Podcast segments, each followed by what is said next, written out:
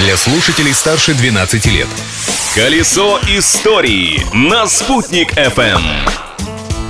Большой солнечный привет! Сегодня 27 января. А что вы знаете об этой дате? Давайте делиться информацией. Чур, я первая! Юлия Санвердина у микрофона. Праздник дня!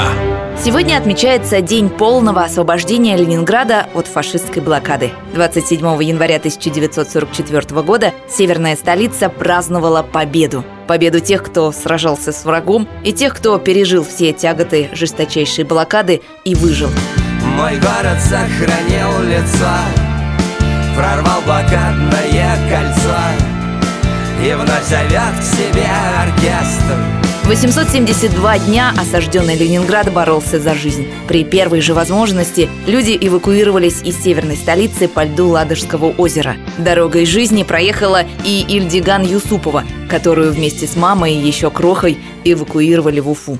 Поехали по Ладоге, под обстрел попали, дым идет. Мама посмотрела, что такое дым идет. Осколок попал в одеяло, запутался в вате, тетя не умерла.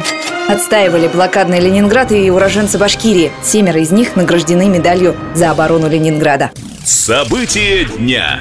27 января 1962 года в Уфе появилось регулярное троллейбусное пассажирское движение. Первым маршрутом стал участок от Советской больницы, сейчас это Республиканская больница, до Первомайской площади. Второй маршрут, по которому отправились первые рогатые – стадион «Динамо», сельхозинститут. Известно, что первыми водителями на этих линиях были уфимцы Василий Журавлев и Фаат Гизатулин. Личность дня. А еще в этот день родился уроженец Башкортостана, герой Советского Союза Роман Бабушкин. Высокое звание он получил за подвиги при штурме Кёнигсберга, который вошел в историю Великой Отечественной войны. Кстати, Уфимская улица Бабушкина к Роману Романовичу отношения не имеет. Улица в советском районе Уфы названа в честь революционера Ивана Бабушкина.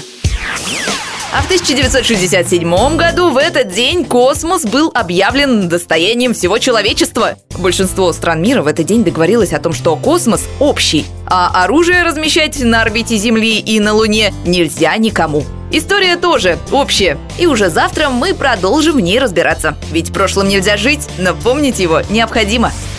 Колесо истории на «Спутник FM.